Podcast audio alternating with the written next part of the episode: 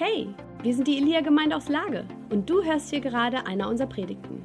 Wir hoffen, du wirst ermutigt und inspiriert, sodass dein Glaube wächst und Gott immer stärker in deinem Leben wirkt. Sei gesegnet und nun viel Spaß mit dieser Predigt.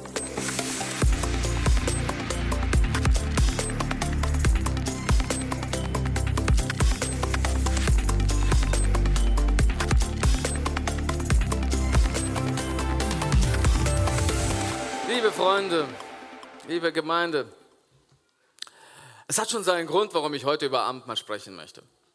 Grund ist, weil viele Leute, auch viele Gäste, viele Gemeindeglieder immer wieder auch wichtige Fragen zum Thema Abendmahl haben. Und ich fand, dass es an einer Zeit ist, ein paar Dinge aufzugreifen und über ein paar Dinge zu sprechen, warum, weshalb wir so Abendmahl feiern, wie wir Abendmahl feiern. Ähm, typische Fragen sind, Warum dürfen bei euch Kinder am Mahl des Herrn teilnehmen? Hat schon mal einer darüber nachgedacht? Okay. Warum dürfen Menschen, die nicht getauft oder keiner Gemeinde zugehörig sind, bei euch am Mahl des Herrn teilnehmen? Habt ihr die Frage schon mal gehabt? Okay.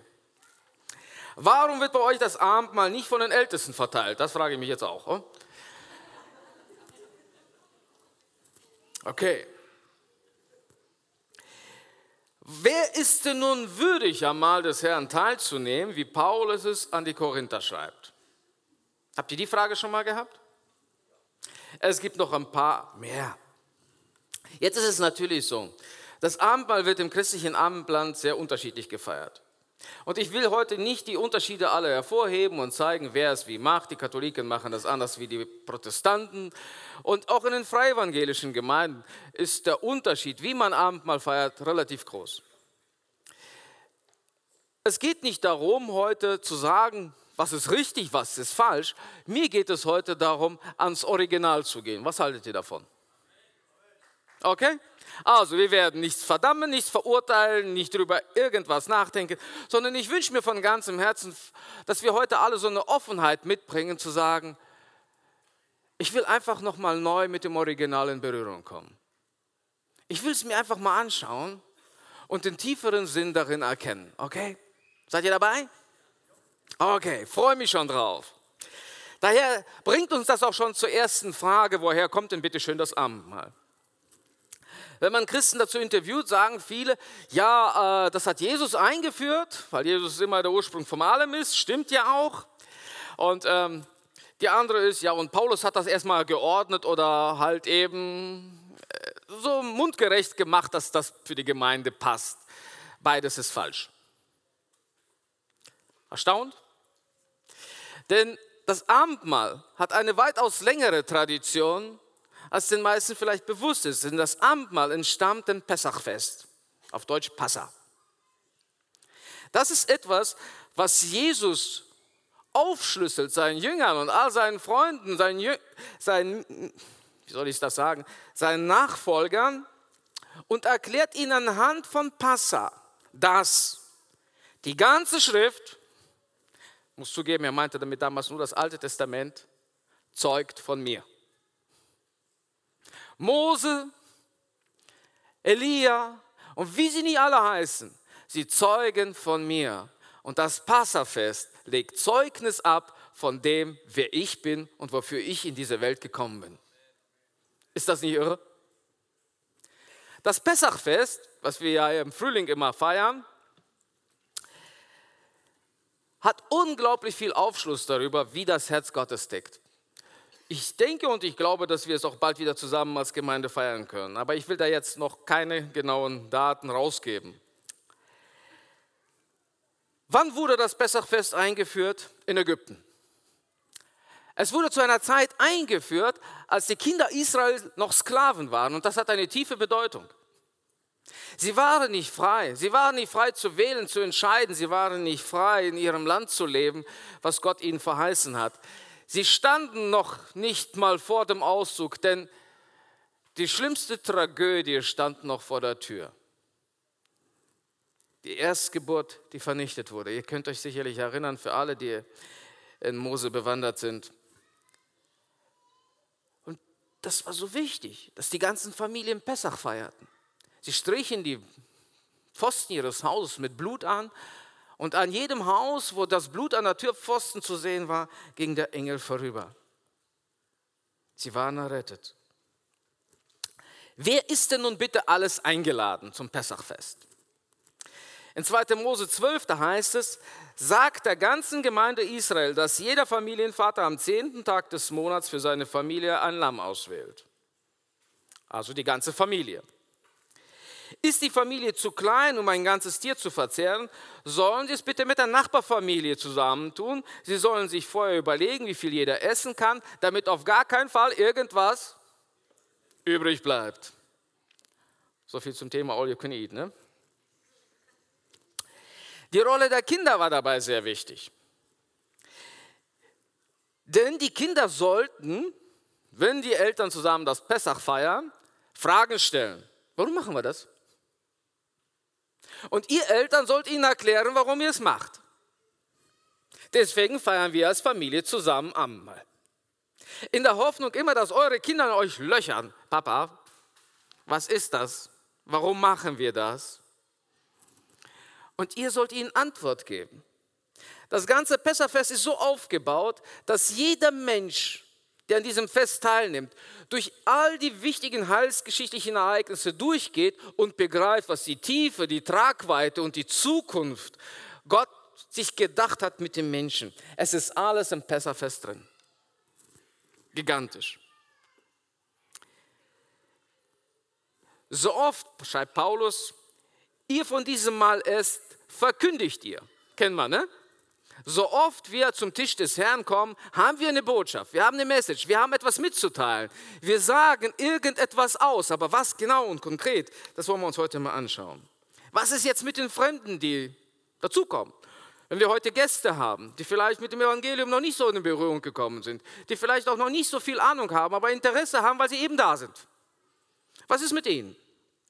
4. Mose 9, 14. Und wenn ein Fremder bei euch wohnt und dem Herrn Passa feiern will, so soll er es nach der Ordnung des Passa und nach seiner Vorschrift tun. Nennt sich auf Jüdisch Seda. Ein und dieselbe Ordnung soll für alle sein, sowohl für den Fremden als auch für die Einheimische des Landes. Okay? Sind wir soweit? Nur auf einige Fragen mal so kurz eingegangen. Die ganze Schrift zeugt von mir, sagt Jesus. Und er fing an bei Mose und den Propheten und legte ihnen aus, was in den Schriften von ihm gesagt war. Wisst ihr, heutzutage ist es so, Israel feiert nach wie vor Pessa.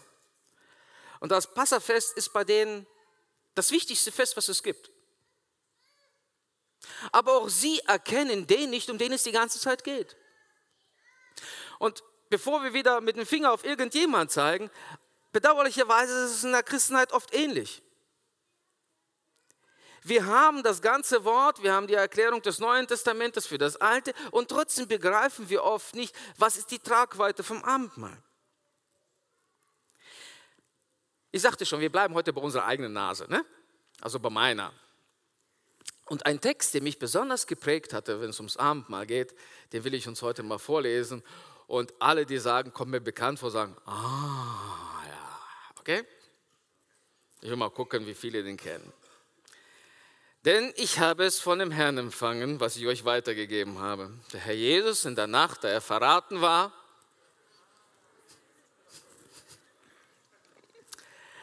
nahm er das Brot, dankte und brach's und sprach, dies ist mein Leib für euch, das tut zu meinem Gedächtnis. Desgleiche nahm er auch den Kelch nach dem Mahl und sprach, dieser Kelch ist der neue Bund in meinem Blut das tut, so oft ihr daraus trinkt, zu meinem Gedächtnis. Denn so oft ihr vor diesem Brot isst und von diesem Kelch trinkt, verkündigt ihr den Tod des Herrn. Der Mensch aber prüfe sich selbst, und so esse er von dem Brot und trinke von diesem Kelch. Denn wer isst und trinkt und nicht bedenkt, welcher Leib es ist, der isst und trinkt sich selber zum Gericht. Darum sind doch viele Schwache und Kranke unter euch und nicht wenige sind entschlafen. Wenn wir aber uns selber richteten, so werden wir nicht gerichtet. Wenn wir aber von dem Herrn gerichtet werden, so werden wir gezüchtigt, auf dass wir nicht samt der Welt verdammt werden. Mich hat dieser Text geprägt. Wie ist bei euch? Ich habe ihn so oft gehört, eigentlich kann ich ihn auswendig. Ich habe heute nur mal eine andere Übersetzung gewählt, damit ich nicht ins Lutherdeutsch abrutsche. Jetzt haben wir ein kleines Problem. Wir haben alle eine Prägung. Und Prägung generell ist ja an und für sich nichts Positives oder Negatives. Es hat eben seine Spuren an uns hinterlassen. Es hat unser Denken beeinflusst, es hat unser Herz getatscht und es hat uns mit gewissen Erfahrungen noch versehen. Und ich weiß, dass nicht jeder, der diesen Text liest, gute Erfahrungen gemacht hat. Oder? Viele von uns denken sich, oh, oh, oh, ja, das war damals ganz, ja, ja, ja. Oder was heißt damals? Der Brief, aus dem das zitiert wird, ist der erste Korintherbrief, Kapitel 11, und der hat einen gewissen Zusammenhang. Man muss sich das mal so vorstellen. Die Korinther, das war aus unserer heutigen Sicht schon eine sehr charismatische Gemeinde. Es ging da ganz schön ab. Und wenn die Abendmahl gefeiert haben, da sagt der Text was dazu und das sind die Verse davor. Es ist schwierig, Dinge aus dem Zusammenhang zu reißen und etwas versuchen zu erklären. Wir müssen das ganze Ding sehen. Deswegen ist es wichtig, auch wenn wir über das Abendmahl nachdenken, über das Passafest nachzudenken. Es erklärt wirklich alles und das ist allumfassend. Also, der Zusammenhang ist nämlich der. Wollt ihr wissen, wie es bei denen zuging zum Abendmahl? Vers 20. Wenn ihr nun zusammenkommt, so hält man da nicht das Mahl des Herrn? Frage. Denn dann jeder nimmt beim Essen, und jetzt wirft Paulus denen was vor, sein eigenes Mahl vorweg. Der eine ist hungrig und der andere besoffen.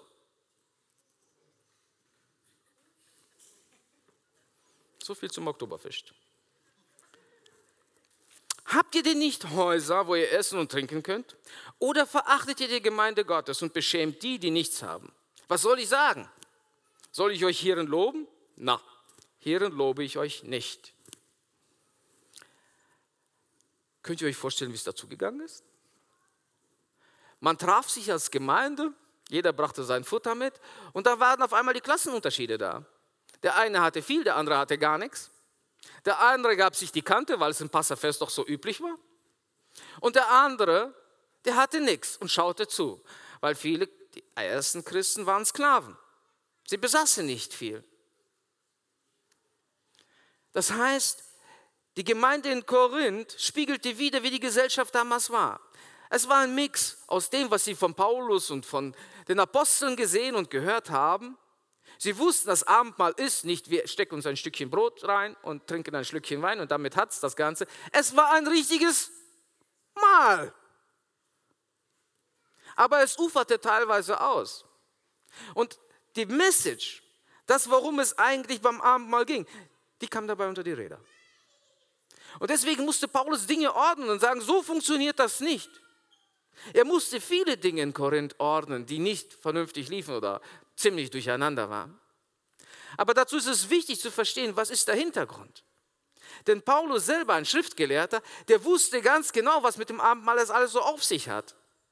Und jetzt versucht er den Zuhörern oder seiner Gemeinde, die er gegründet hatte, auf den Weg zu geben, worum es eigentlich geht. Und das möchte ich uns heute zelebrieren. Seid ihr dabei? Okay, ich muss kurz an den Tisch.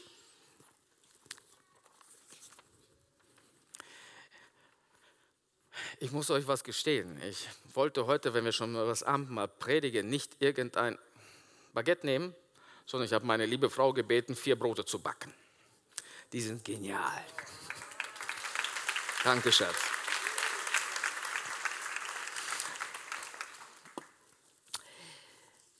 Ich möchte euch hier etwas aufbauen, was sehr wichtig ist, nämlich Passa. Und bei Passa gibt es fünf Kelche.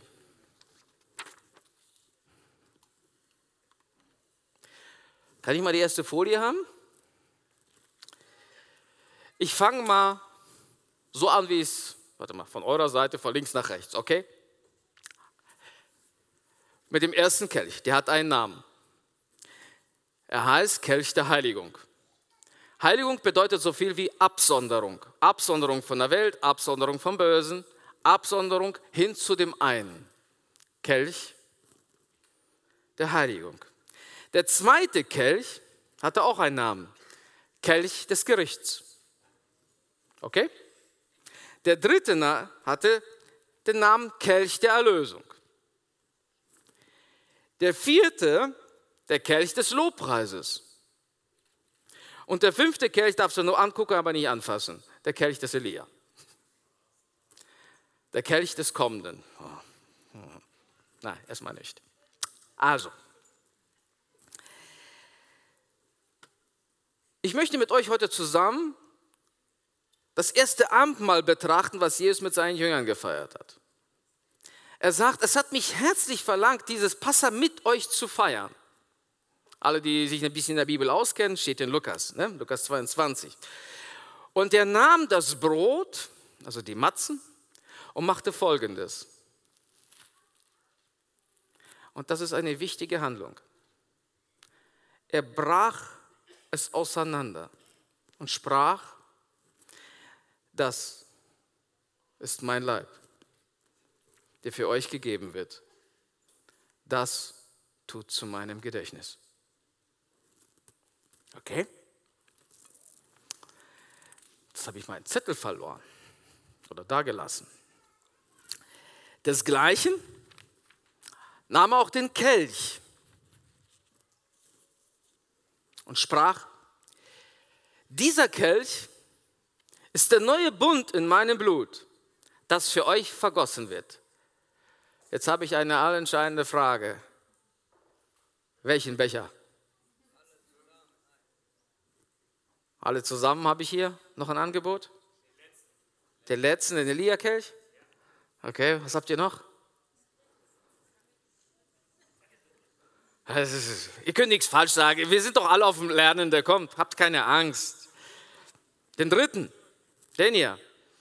Okay. Ich möchte mit euch etwas betrachten. In Gethsemane, als Jesus gebetet hatte, hat er eine wichtige Aussage getroffen. Mein Vater, ist es möglich, ist es möglich, dass dieser Kelch an mir vorübergeht? Der Kelch des Gerichts. Ganz wichtig. Schaut mal. Das Erste, was sie machen, sorry, das war dieser, ja. Du musst jetzt umgekehrt denken. Der Kelch der Heiligung bedeutet, es hat mich herzlich verlangt, mit euch dieses Mahl zu feiern.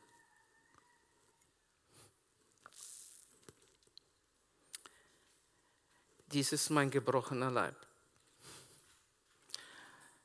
Es geht jetzt ums Essen.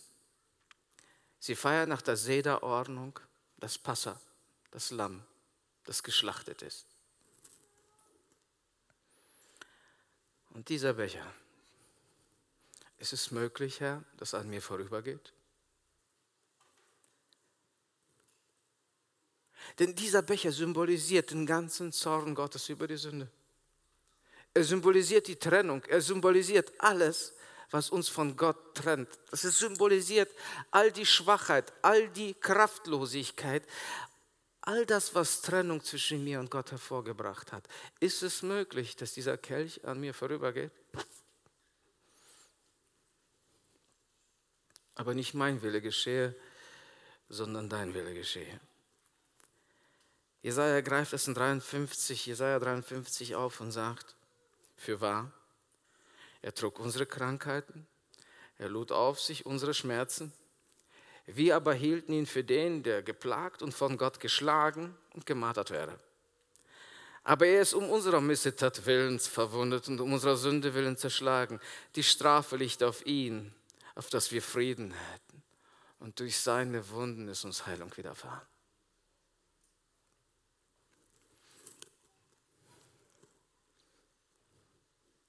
Welchen Kelch feiern denn wir eigentlich, wenn wir Abendmahl feiern? Erlösung. Ich glaube, da beginnt ein kleines Problem. Schaut mal, diesen Text aus 1. Korinther, so bin ich geprägt. Ich prüfe mich. Bin ich würdig? Was kann ich mir anschauen? Ich kann mir mein Leben anschauen, ich kann mir meine Woche anschauen, ich kann mir den Moment anschauen. Bin ich mit irgendjemand hier im Konflikt? Habe ich von meiner Seite alles ausgeräumt? Habe ich alles richtig gemacht? Wisst ihr, liebe Freunde, das ist unter dem Gesetz. Denn ich kann nicht alles richtig gemacht haben. Ich mache immer Fehler. Und stünde ich unter dem Gesetz, wäre Christus nicht notwendig. Denn dann würde ich mich selbst erlösen. Liebe Freunde, ich bin nicht in der Lage, den Kelch des Gerichts zu trinken. Denn ich kann nicht für meine Schuld gerade stehen. Die ist zu groß. Kein Mensch konnte das. Das macht es ja gerade notwendig, dass Christus kommen wurde. Da ist nicht einer gerecht, auch nicht. Sorry, du bist auch gemeint. Da ist niemand gerecht. Was für ein Kelch trinke ich, wenn ich zum Mahl des Herrn komme?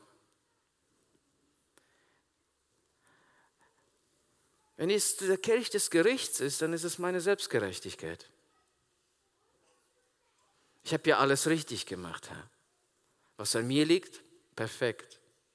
Aber Freunde, es kommt nicht darauf an, ob es an dir liegt und ob du alles richtig gemacht hast. Die eigentlich entscheidende Frage ist, hat er alles richtig gemacht?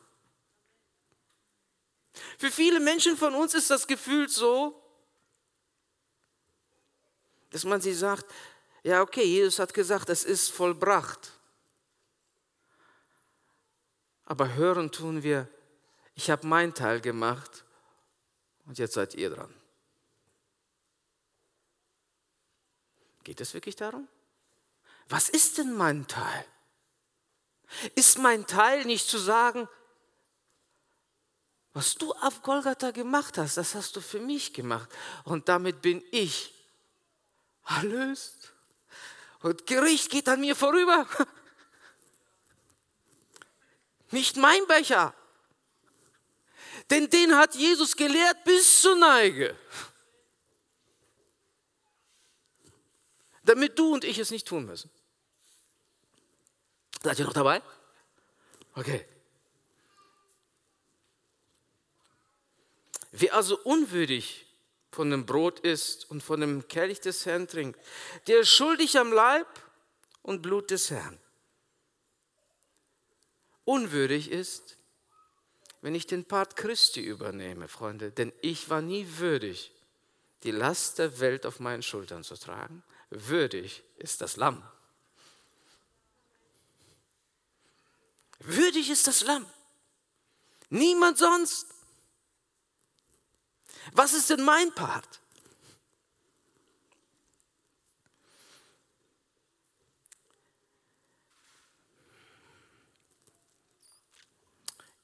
Ihr habt Christus verloren, die ihr durch das Gesetz gerecht werden wollt. Paulus schreibt an die Galater und sagt, wer diesen Becher trinken will und durch Selbstgerechtigkeit seine Gerechtigkeit aufbauen will, er ist aus der Gnade gefallen. Wisst ihr, Freunde, ich will in Gnade leben. Und das bedeutet für mich,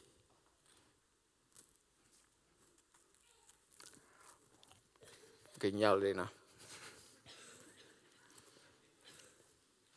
Ich würde jetzt gerne noch mehr reinbeißen, aber das mit dem Reden ist so eine Sache.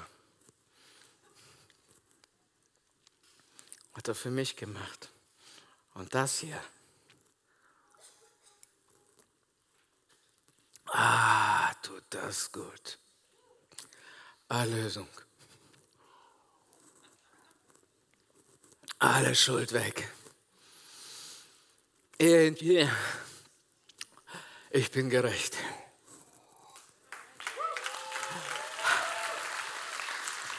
Da ist nichts mehr drin. Komplett gerecht. Was schaue ich mir an? Amen. Denn wenn ich mir das Gericht anschaue, dann ist es nie genug. Aber die Gnade hat es vollkommen gemacht. Die Gnade hat es aber sowas vollkommen gemacht. Das ist mein Becher. Das ist mein Abendmahl. Die Erlösung. Warum?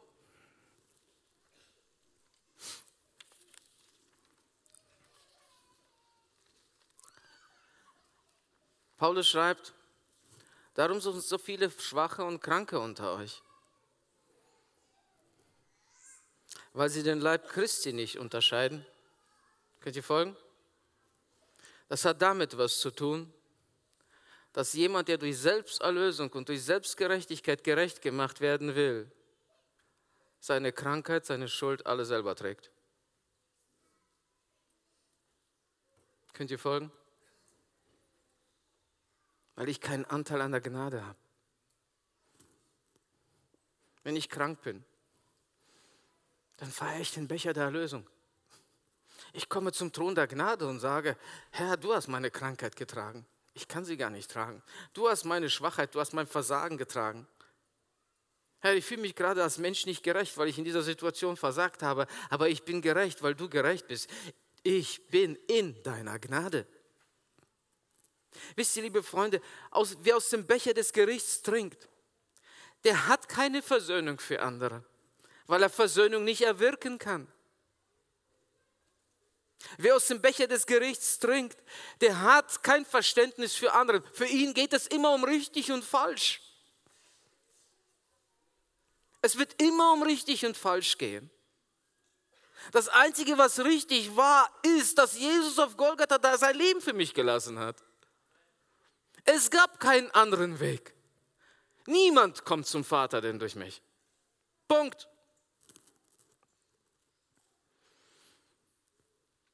Wenn ich vom Becher des Gerichts trinke, ist alles, was ihn treffen sollte, mein Teil. Freunde, niemand kann diese Last tragen. Und das ist stolz zu glauben, dass ich durch Gesetzeswerke oder dadurch, dass ich alles richtig mache, Wohlgefallen erlange beim Herrn. Geht nicht. Ich kann für niemand Gnade empfinden und niemand Gnade aussprechen, wenn ich nicht voll Gnade bin. Und das geht nur, weil ich Erlösung empfangen habe. Ich kann niemandem irgendetwas wiedererstatten, was ich kaputt gemacht habe, wenn meine Taschen nicht mit himmlischen Gütern voll sind. Geht nicht. Nackt bin ich gekommen, nackt werde ich gehen. Aber in ihm stehen mir alle Reichtümer des Himmels zur Verfügung.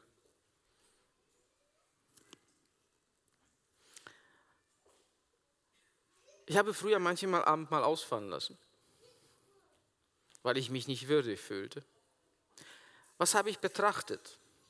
Ich habe mich betrachtet. Und ich habe meinen Fehler betrachtet und ich habe meine Schwachheiten betrachtet und ich habe mein Versagen betrachtet. Freunde, beim Becher der Erlösung geht es nicht um dich. Er hat Erlösung erwirkt, damit seine Gerechtigkeit deine ist, damit seine Schuldlosigkeit deine ist, damit sein Reichtum dir zur Verfügung steht.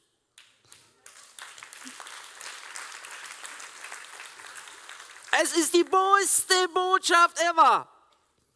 Links und rechts, es gibt nichts Besseres, Freunde.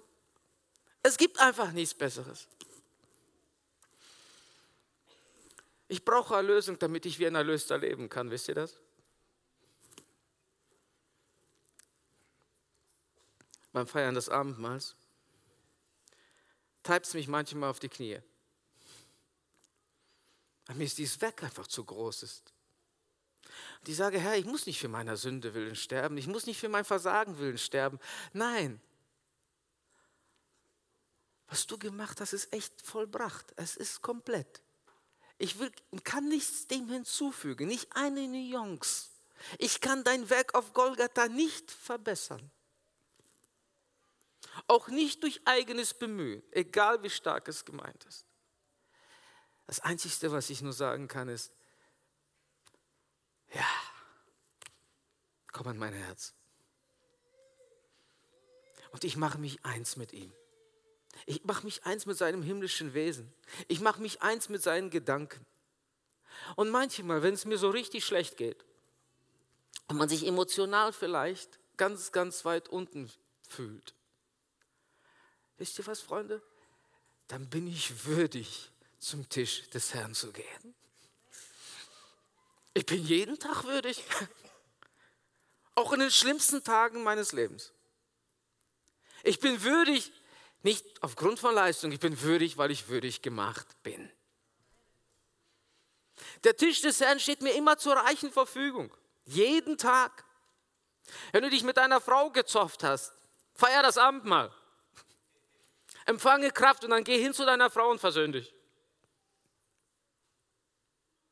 Wenn du dich mit deinen Kindern irgendwie quergelegt hast und jetzt sitzt und denkst, ich bin nicht würdig, als wenn es um dich ginge. Es geht um ihn. Er in dir. geht zum Tisch des Herrn, bricht das Brot und sagt, das hast du für mich gemacht, du bist für mich gestorben. Trink das Blut, den Kelch der Erlösung und sagt, niemals rühre ich den Kelch des Gerichts an. Seid ihr noch da?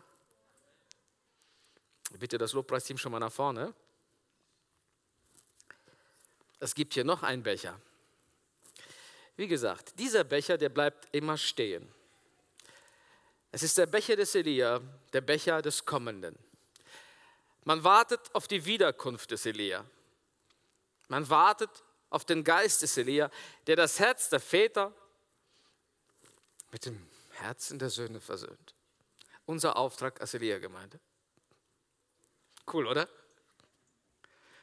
Ich will heute nicht alles aufgreifen, aber ich will heute diesen Becher hervorheben. Der Becher des Lobpreises. Ihr seid heute alle eingeladen, als Familie an den Tisch des Herrn zu kommen. Und ihr Kinder, fragt ruhig eure Eltern, was macht ihr da gerade? Papa, warum brechen wir heute das Brot? Papa, warum trinken wir diesen Saft? Und ihr sollt ihn verkündigen. Ihr sollt ihnen erzählen von den großen Taten Gottes in eurem Leben. Und ihr sollt euren Kindern mitteilen, dass auch für sie Erlösung im reichen Maße vorhanden ist. Es braucht nur ein Ich will. Mit dieser Herzenshaltung gehen wir in den Lobpreis. Bist du dankbar dafür? Bist du dankbar dafür, dass Gericht nicht dein Teil ist? Dass du vom Gericht herausgenommen wurdest und gesetzt wurdest in die Sohnschaft, in die Tochterschaft des Königs aller Könige? Hä? Ist das ein Angebot? Ortsopsis. Wir haben etwas Kostbares. Wir haben so etwas Kostbares. Wir haben das Blut des Lammes auf unserer Seite, Freunde. Und wie könnte ich da im Lobpreis da sitzen, als wenn es mich nichts angeht?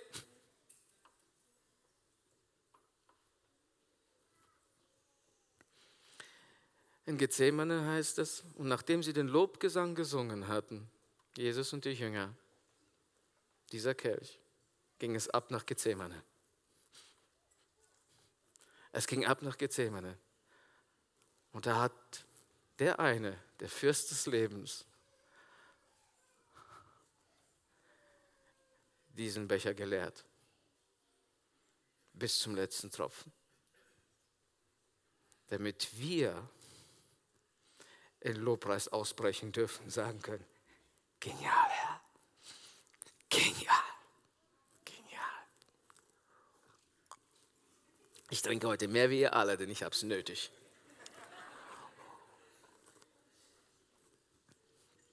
Ich freue mich auf das, was Gott heute in eure Herzen hineingelegt hat, liebes Lobpreisteam.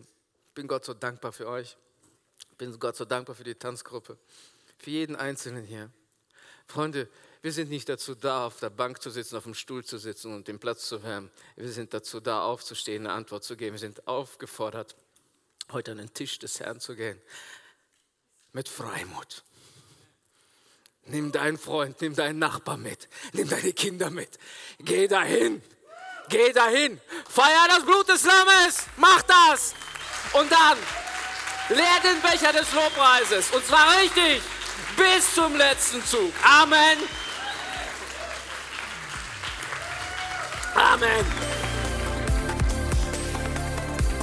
Wir hoffen, du hast diese Predigt genossen und bist jetzt neu motiviert. Wenn du mehr über uns erfahren möchtest und Hunger nach mehr hast, dann komm doch einfach bei uns vorbei und erlebe es live. Ich hoffe, wir sehen uns. Mehr Infos über uns findest du unter elia-lippe.de.